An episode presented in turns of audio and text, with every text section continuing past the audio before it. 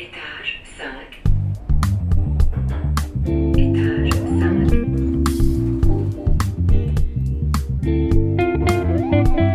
5. Chers auditeurs, bienvenue dans Étage 5, le podcast qui vous emmène dans la vie de l'Institut des sciences sociales de l'Université de Lausanne. Étage 5, c'est des échanges avec des chercheuses, avec des partenaires de recherche, des étudiantes et des étudiants, des invités. En bref, celles et ceux qui font les sciences sociales d'aujourd'hui et de demain. Allez, on monte au cinquième étage. Bonne écoute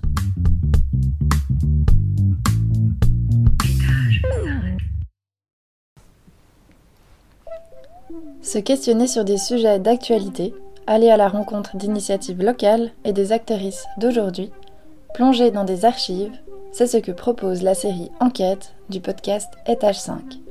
Loin de nous les enquêtes policières, on vous propose plutôt d'en profiter pour investiguer le monde social et ses multiples facettes.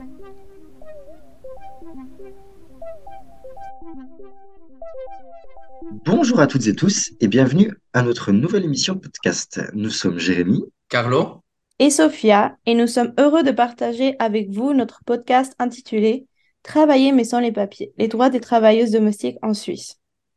Aujourd'hui, nous allons parler du cas de nombreuses femmes en Suisse, les travailleuses domestiques sans papier. Mais avant de commencer, parlons de la migration. Saviez-vous qu'il y a 200 millions de personnes dans le monde qui sont des migrants aujourd'hui? Cela représente 3% de la population mondiale. C'est fou, je sais précisément en Suisse, 30% de la population est immigrée. Mais ce que je trouve aussi assez impressionnant, c'est le nombre de sans-papiers en Suisse, c'est-à-dire des personnes vivant sur le territoire sans autorisation de séjour. Il serait entre 58 000 et 105 000 selon un rapport du Conseil fédéral publié en 2020. Prenons un chiffre concernant les sans-papiers pour une ville spécifique. Saviez-vous qu'à Genève, par exemple, il y a entre 8 000 et 12 000 personnes sans statut de séjour légal? C'est encore plus choquant, c'est que 80% d'entre elles sont des femmes. La plupart d'entre elles travaillent dans l'économie domestique, s'occupant de nos enfants, de nos parents malades et nettoyant nos espaces publics et nos bureaux. Pour en parler avec nous, nous avons reçu Maevia Griffiths, diplômée du master en études développement de l'Institut universitaire de Genève, spécialiste en études genre, pouvoir et conflits, ainsi que dans la réalisation des films qu'elle utilise comme outil de recherche en sciences sociales. Elle a réalisé et produit plusieurs documentaires, notamment Elle, les Invisibles, qui a été projeté dans divers lieux en Suisse et qui met en scène l'histoire des vies des quatre femmes travaillant dans l'économie domestique à Genève.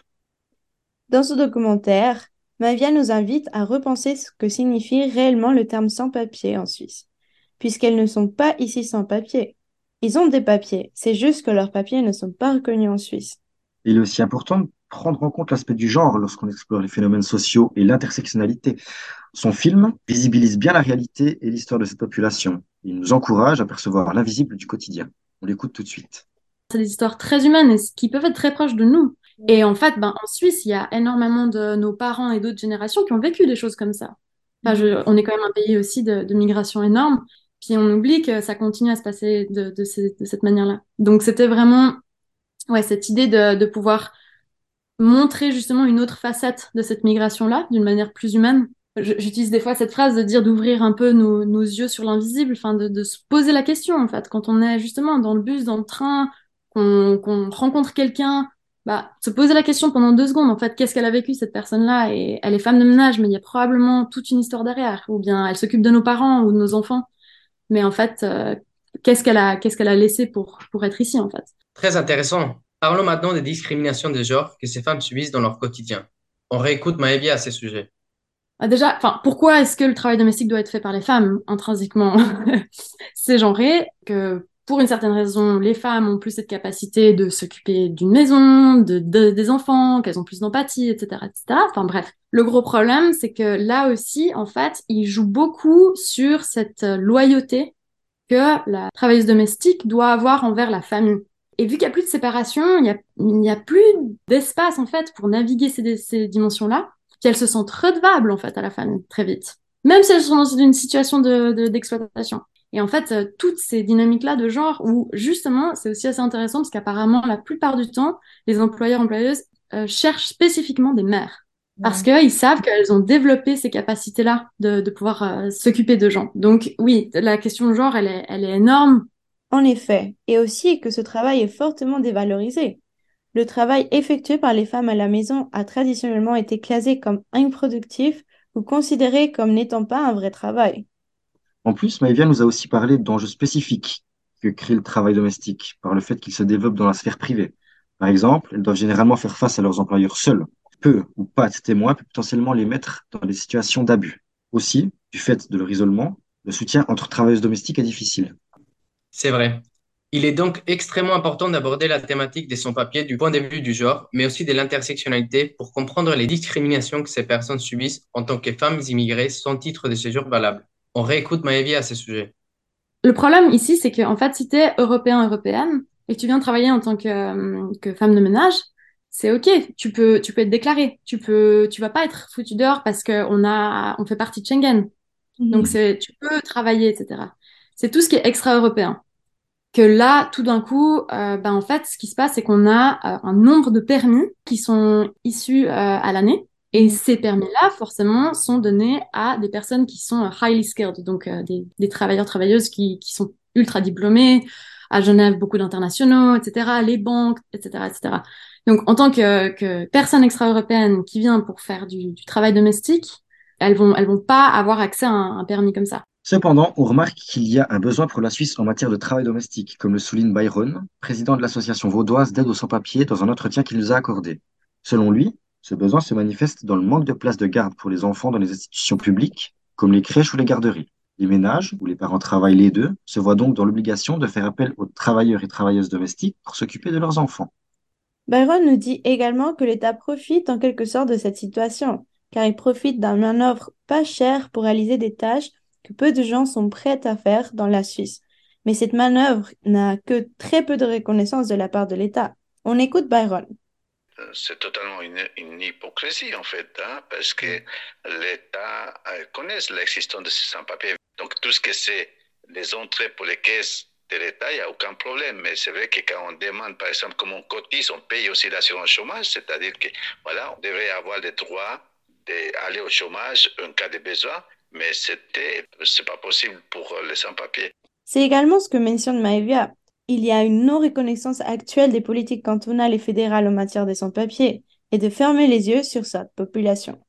Ce qui veut dire aussi que même si les autorités sont au courant de l'existence et de l'importance des sans-papiers, la procédure de régularisation, qui relève de la loi fédérale sur les étrangers, reste toujours très restrictive et ne s'applique qu'au cas de rigueur. Et en matière de politique internationale, il n'y a, pas matière à protéger et reconnaître les sans-papiers en Suisse? Mon Jérémy, bien que la Suisse ait ratifié la Convention 189 en 2014 qui protège les travailleurs et travailleuses domestiques, il est difficile de faire appliquer ce type de droit à une échelle locale, comme le canton de Genève ou de Vaud. Ce type de législation laisse trop d'espace pour ignorer le problème, ou comme le dit Maevia, pour fermer les yeux sur les situations actuelles. Et Byron va dans le sens de Maevia, en parlant d'une difficulté d'accès à la justice pour les sans-papiers. On réécoute Byron. Euh, C'est très compliqué de faire appliquer parce que, de toute manière, du moment qu'on va faire une réclamation vers un, juridiquement, donc devant un tribunal, les, sans-papiers vont être punis doublement parce qu'ils vont devoir quitter la Suisse euh, parce que bah, voilà, le tribunal va dire Ah oui, mais vous, vous, êtes, vous avez travaillé ici, vous n'avez pas le droit de travailler ici sans papier. La personne doit vous payer, mais vous, vous devez quand même quitter la Suisse. Pour les sans-papiers, ce n'est pas une vraie protection. Malgré tous ces freins à l'émancipation des travailleuses domestiques, un grand nombre d'associations au niveau cantonal s'est penché sur cette problématique. Après plusieurs années de récolte de données et de sensibilisation à la question des sans-papiers, le canton de Genève a développé le projet Papyrus qui avait pour but une régularisation collective des personnes sans papier. Le projet pilote a vu le jour pendant deux ans et a permis la régularisation d'un grand nombre de personnes. Byron explique brièvement le déroulement de ce projet. Papyrus Genève a réussi quand même à régulariser, je crois, 3 000 ou 4 000 personnes. C'est une bonne chose. Puis c'est grâce au travail des syndicats, des organisations comme les Pères, comme le Centre social protestant de Genève, etc.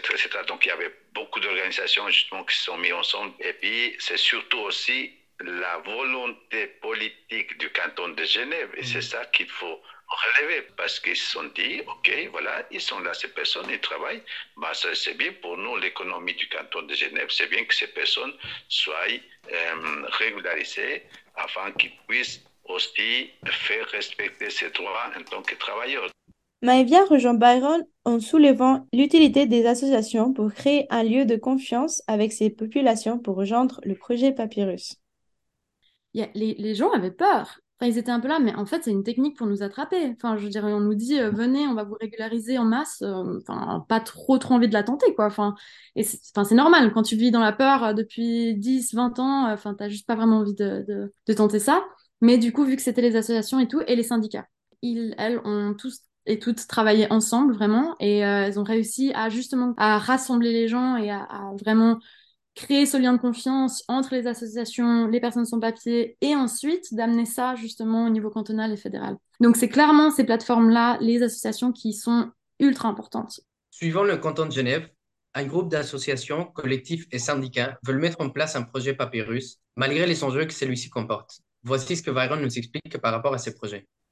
Nous, on a essayé ou on essaye actuellement justement de faire dans les cantons de Vaud, c'est plus compliqué, plus difficile, parce que pour le moment, on n'a pas cette volonté politique. Mais depuis 2021, on s'est réunis. Il y en a actuellement plus de 40 associations et organisations, syndicats, églises, euh, tant d'organisations qui sont dans cette plateforme qui s'appelle Papyrus Vaud pour justement essayer de faire le même travail qu'à Genève. Chers auditeurs et auditrices, nous arrivons malheureusement à la fin de notre podcast déjà. C'est triste, mais tu as raison. Bon, Jérémy et Sophia, je pense qu'il est important tout d'abord de remercier nos deux experts de la thématique, Maevia et Byron, qui nous ont fortement aidés à comprendre la réalité des travailleuses domestiques sans papier en Suisse. Ouais, Carlo, j'ai été personnellement frappé par la place centrale que les femmes sans papier occupent dans l'économie domestique, les discriminations auxquelles elles font face et surtout les difficultés majeures qu'elles rencontrent à faire valoir un bon nombre de leurs droits fondamentaux. Effectivement, je réalise à quel point la convergence de leurs conditions en tant que femmes migrantes et sans statut de séjour les expose à des discriminations spécifiques et les place dans une position de vulnérabilité et de précarité économique et sociale. Et en même temps, quelle capacité de résistance! Je ne sais pas vous, mais je suis étonné par les diverses techniques de visibilisation et de résistance qu'elles sont capables de mettre en œuvre. Un vrai exemple de courage et de résilience. Et pourtant, c'est comme regrettable, hein, comme nous dit Byron, qu'il n'y ait pas assez de volonté politique pour une pleine reconnaissance de leur citoyenneté, alors qu'ils occupent une place essentielle dans notre société et dans l'économie suisse. Et le droit international dans tout ça, vous en pensez quoi? Alors, d'un côté, il est indéniable que la Convention 189 constitue une avancée en ce qui concerne la protection des droits des travailleurs et travailleuses domestiques, mais il faut reconnaître que la- leur instrumentalisation par les acteurs engagés dans la défense des droits des sans-papiers ne va pas de soi. C'est clair, Maëva et Byron nous ont rendus attentifs aux enjeux derrière l'application des outils internationaux. Et aussi, ils se rejoignent dans l'importance du rôle des associations comme acteurs fondamentaux pour faire le lien entre ces droits, qui peuvent parfois être éloignés de la réalité du terrain et son application concrète. Les associations, comme les soulignait Maevia, sont donc essentielles pour informer, sensibiliser et aider ces populations pour des démarches administratives, légales ou même personnelles. On vous recommande fortement de voir le documentaire Elle les Invisibles, qui est un très beau projet par Maevia pour en savoir plus sur le sujet. Et si vous voulez suivre de plus près l'avance du projet Papyrus Vaud, n'hésitez pas à vous rendre sur leur site internet www.papyrus-vaud.ch. Nous vous remercions de votre écoute. À la prochaine! Étage 5 est un podcast original, intégralement produit et réalisé par les membres de l'Institut des sciences sociales, Lucas Chaparino, Celia De Pietro, Romaine Giraud, Mathilde Krenbull, Cléolia Sabot, Marie Sautier, Tatiana Smirnova et Géraldine Werner-Ekop, avec le soutien de la direction de l'Institut des sciences sociales de l'Université de Lausanne, sur une musique originale de Marc Perrineau. Si vous avez des commentaires, des questions, des idées ou que vous voulez participer à un épisode, contactez-nous sur les réseaux sociaux. On se réjouit de vous lire.